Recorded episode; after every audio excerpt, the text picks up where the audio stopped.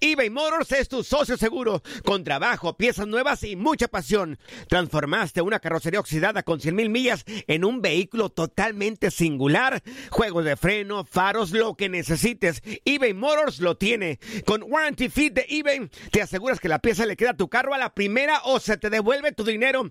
Y a estos precios, quema llantas y no dinero. Mantén vivo ese espíritu de Ride or Die, baby, en eBay Motors. ebaymotors.com. Solo para artículos elegibles y aplican restricciones.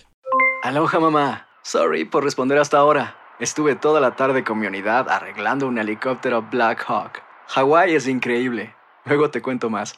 Te quiero. Be All You Can Be, visitando goarmy.com diagonal español. When something happens to your car, you might say,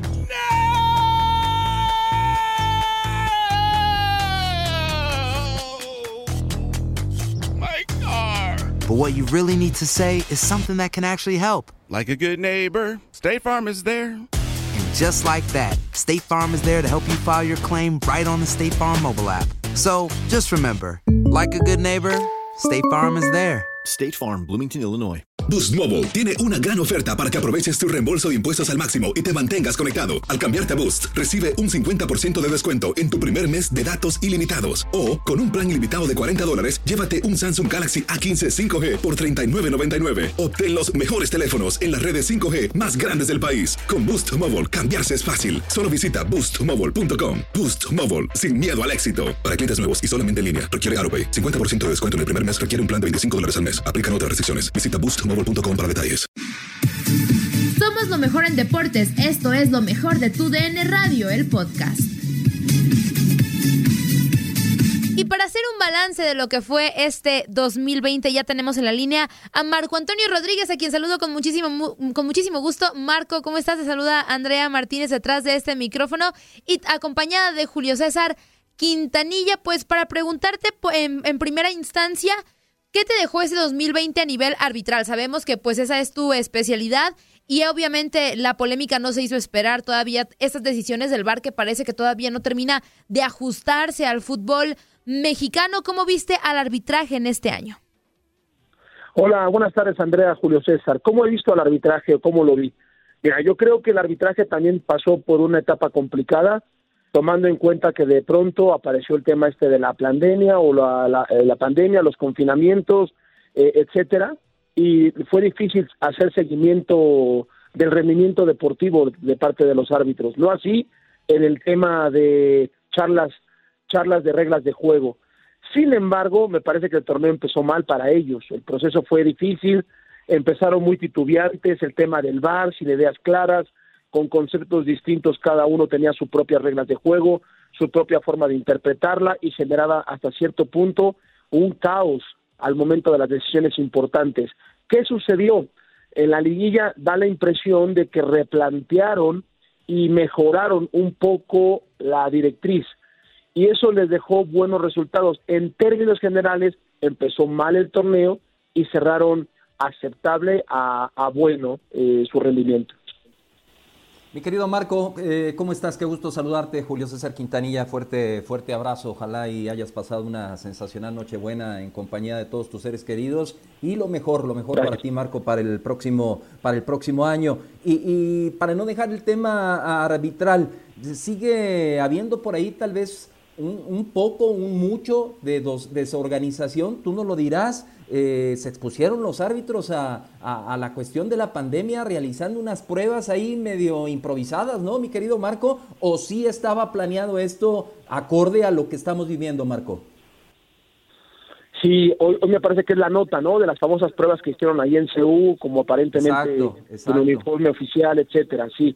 A, a ver, yo, yo lo que creo es que históricamente el tema arbitral suele suceder que no tenemos instalaciones propias, o sea, el árbitro, el árbitro no tenía instalaciones propias, siempre buscaba deportivos, eh, algún tipo de convenios con centros culturales, sociales, bosques, parques, etcétera. Algo que me parece esto tendría que cambiar. En su en su momento, cuando existió el centro de capacitación, ahí los árbitros sí se podía entrenar o ahí podíamos entrenar, que era la casa de la Federación Mexicana de Fútbol. Hoy es Toluca y no todos viajan a Toluca por el tema también me parece de costos y por el tema de eh, el tema del virus y la sana distancia, etcétera. Y normalmente, algo que yo estoy en total desacuerdo, en total desacuerdo, que les hagas pruebas físicas en concreto, por ejemplo, y de alguna manera en un estacionamiento, porque obviamente tú tienes que medir a los árbitros previo a la competición, tú tienes que saber de qué forma vienen. La gente debe saber esto.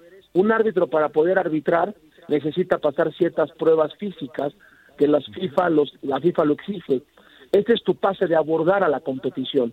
Sin embargo, me parece que la forma de hacerlo eh, genera genera muchas dudas en cuanto al nivel de profesionalismo o, o demuestra o demuestra el nivel de carencias que tiene el arbitraje y a lo mejor le estamos exigiendo muchísimo y hay muy poco apoyo. Y la liga, y la liga, Marco, bueno, hablamos de, eh, se ha dicho cuántas veces, una liga premier, una liga de primer mundo, entiendo que, el arbitraje tiene su independencia, su comisión, pero tiene que estar de la mano con, con, la liga y que los árbitros estén haciendo pruebas médicas en el estacionamiento de la hemeroteca nacional ahí de la UNAM, increíble, y sin prendas que que, pudieran disfrazar que tenían que ver algo con la Federación Mexicana de Fútbol. Me parece increíble. Pero bueno, ya lo tocaste el punto, mi Marco, y, es muy triste, es muy triste que siga dándose eso con el arbitraje mexicano. Ahí el preparador físico me parece que, le, que denota el, nivel de, profesionalismo. ¿En qué sentido? yo debo de cuidar a mi atleta, yo debo de cuidar a mi árbitro, no puedo ser chambista, o sea, no, no, no nada más he cumplido con estos requisitos y aquí está comisión de árbitros, no, yo, preparador físico, les establezco con base científica por qué un árbitro no, no puede hacer pruebas físicas en concreto, punto, y necesito estas condiciones mínimas para poder ejercer este mi labor como profesional, pero bueno, hay de todo en este, en este tema, ¿no? De acuerdo, adelante Andreita. Sí, Marco, es el arbitraje siempre da demasiado de qué hablar y bueno, ahora yo te quiero preguntar, ¿qué es lo que se tiene que mejorar o cuáles son los puntos a poner más atención en el Guardianes 2021? Porque evidentemente así como los equipos pues se refuerzan y buscan mejorar para el siguiente torneo, evidentemente el cuerpo de arbitraje también lo tiene que hacer, ¿no? Entonces, ¿qué es lo que se debería mejorar y cómo se podría hacer eso? Mira, por lo pronto generar competencia interna. Es bueno que haya competencia interna porque es como un vestuario, como un equipo de fútbol. Yo eh, siempre tomo, asocio eh, en analogía el tema vestuario equipo fútbol a un vestuario de árbitros. ¿En qué sentido? Son personas que quieren competir y que quieren hacer su mejor esfuerzo expresado en el terreno de juego en el rol respectivo. Ahora bien, eh, tienes que generar eh, que los jóvenes de abajo también tengan el hambre de competirle a los que aparentemente ya están consagrados o bien posicionados. Si, la persona que está bien posicionada eh, siente que no puede dejar o meterse en zona de confort porque tiene detrás de él gente que tiene hambre y que le puede ganar de alguna manera, como dicen en el fútbol, le puede ganar la torta, le puede ganar el espacio, le puede ganar la oportunidad. Entonces va como consecuencia el grupo en buena lid sube su rendimiento. Y eso tiene que dejarlo muy bien, muy claro en la comisión de árbitros. Me parece que en la liguilla así fue. Los mejores llegaron a la final. Esa tiene que ser una directriz no negociable en la gestión de árbitros. Dos, en el tema del VAR. El VAR me parece que la gente que estaba en el VAR son gente que ya tuvo años en el arbitraje con gente actual. Empezar a cerrar la brecha del conocimiento y la forma de cómo ven el juego ambas partes y que ambos se tengan confianza.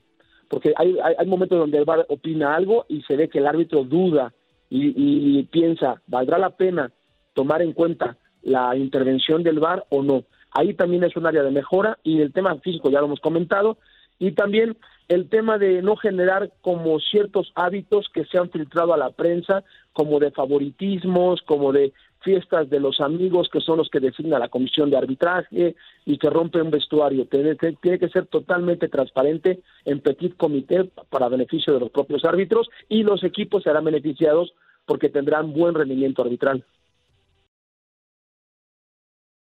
eBay Motors es tu socio seguro. Con trabajo, piezas nuevas y mucha pasión, transformaste una carrocería oxidada con 100 mil millas en un vehículo totalmente singular. Juegos de frenos, faros, lo que necesites, eBay Motors lo tiene. Con Guaranteed Fit de eBay, te aseguras que la pieza le quede a tu carro a la primera o se te devuelve tu dinero. Y a estos precios, ¿qué más llantas y no dinero? Mantén vivo ese espíritu de Ride or Ride, baby, en eBay Motors. ebaymotors.com. Solo para artículos elegibles se aplican restricciones.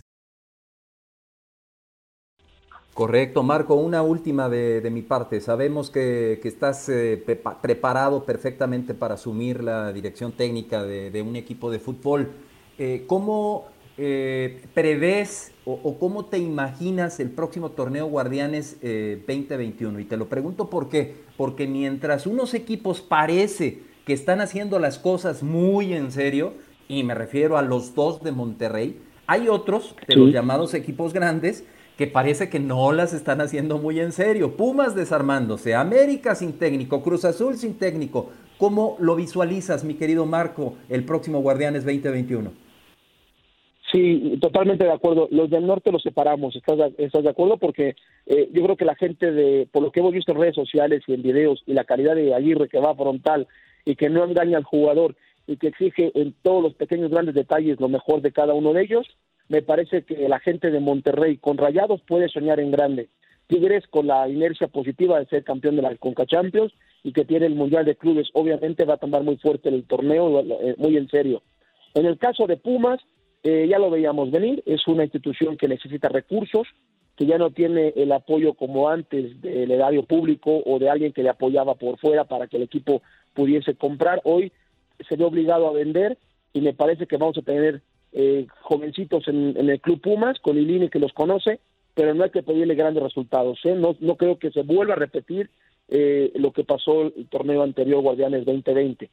Eh, en el caso de Cruz Azul, en Cruz Azul yo puse- acabo de poner un tweet. Si yo fuese director deportivo, que por cierto tomé curso de dirección deportivo y no me estoy promocionando, pero conozco cómo se piensa esto en, en el fútbol español y cómo se tiene que gestionar un equipo.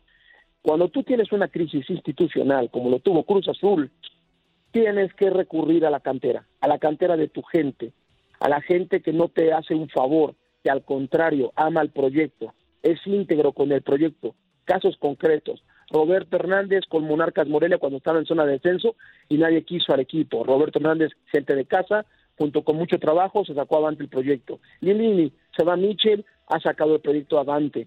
Eh, Gaisca Garitano, Garitano estaba en zona de descenso del Athletic Club de Bilbao y llaman al de la casa y lo levanta y lo pone en lo alto en Europa League. O sea, este tipo de, de, fórmulas funciona. Yo pregunto, ¿por qué no meter a un Joaquín Moreno, por ejemplo? Un Joaquín Moreno que cuando estuvo con el título de interino te dio muy buenos resultados. Yo creo que hoy es el momento, sobre todo porque estás en torneo de verano, digo, vas a, vas a entrar en invierno y empiezas en enero, este, no hay mucho, de, no hay margen de, trabajo. Entonces, uno de casa te funcionaría. Y en el caso de América, se habla de Robert Moreno, yo lo conozco, conozco a Dani Guindo, su auxiliar técnico, no sé si vayan a venir a América o no, se son rumores, es humo si tú quieres, eh, yo veo difícil que eh, venga él porque él está aspirando a, algo más en Europa, no tanto en América de momento, pero bueno, habría que ver. Este, en el caso un sudamericano, un argentino, un, un uruguayo, ¿a quién podrías traer en un momento dado? Si el problema no, no, no siempre es el, el entrenador en, América, el plantel de América este año fue mal confeccionado. Y América, nosotros que trabajamos en la industria, que sabemos la calidad de, de excelencia de TUDN, que es la misma esencia de, de América, es excelencia. Y América este año, Miguel Herrera con, mucho, con muy poco hizo mucho porque su plantel o su plantilla eh, no tiene mucho la calidad para estar en el, en el gran equipo de histórico de Club América, ¿no? De acuerdo, Marco. Adelante, Andreita. Sí, pues eh, Marco, rápidamente ya para terminar, me voy a regresar un poquito al tema del arbitraje y es que quiero preguntarte, ¿quién fue el mejor árbitro de este 2020? Mira, el mejor árbitro de este 2020, pero también tiene que mejorar porque hay cosas que en FIFA quizás no se lo aprueben mucho, fue el árbitro que dirigió la final, Pérez Durán, me parece que fue el mejor árbitro de la competición, por eso dirigió la final de vuelta, seguido por Fernando Hernández, y de ahí, de ahí hacia abajo puede ser en un momento dado César Ramos, que tiene la jerarquía mundialista, Sin embargo, en mi opinión, es una perspectiva eh, de afuera, él, aún siendo árbitro mundialista, no ha logrado consolidar su carrera a nivel local. Los equipos no le aprueban su arbitraje, no están de acuerdo con él, no logra generar confianza y eso es un tema que a él le debería de preocupar u ocupar para que mejore su rendimiento en la liga local. Nadie nos detiene. Muchas gracias por sintonizarnos y no se pierdan el próximo episodio. Esto fue lo mejor de Tu DN Radio, el podcast. Aloha mamá. Sorry por responder hasta ahora. Estuve toda la tarde con mi unidad arreglando un helicóptero Black Hawk. Hawái es increíble. Luego te cuento más. Te quiero. Be All You Can Be, visitando goarmy.com diagonal español. Boost Mobile tiene una gran oferta para que aproveches tu reembolso de impuestos al máximo y te mantengas conectado. Al cambiarte a Boost, recibe un 50% de descuento en tu primer mes de datos ilimitados. O, con un plan ilimitado de 40 dólares, llévate un Samsung Galaxy A15 5G por $39.99. Obtén los mejores teléfonos en las redes 5G más grandes del país. Con Boost Mobile, cambiarse es fácil. Solo visita boostmobile.com. Boost Mobile, sin miedo al éxito. Para clientes nuevos y solamente en línea, requiere AroPay. 50% de descuento en el primer mes requiere un plan de 25 dólares al mes. Aplican otras restricciones. Visita para detalles. Si no sabes que el Spicy McCrispy tiene Spicy Pepper Sauce en el pan de arriba y en el pan de abajo, ¿qué sabes tú de la vida? Para, pa, pa, pa. En JCPenney tenemos infinidad de regalos para el Día de las Madres hasta el domingo. Ahorra hasta 40% en todo Liz Claiborne y vístela de pieza a cabeza con la última moda. Además, aprovecha las ofertas Yes Please, con diamantes y piedras preciosas a 25 dólares para miembros de JCPenney Rewards. ¿Aún no eres miembro? Inscríbete. Es fácil y gratis. Y regálale a mamá todo lo que se merece. JCPenney. Vale la pena. Ofertas válidas hasta el 12 de mayo en selección de estilos. Aplican otras exclusiones. Joyerías excluye de los cupones. Detalles en la tienda jcp.com.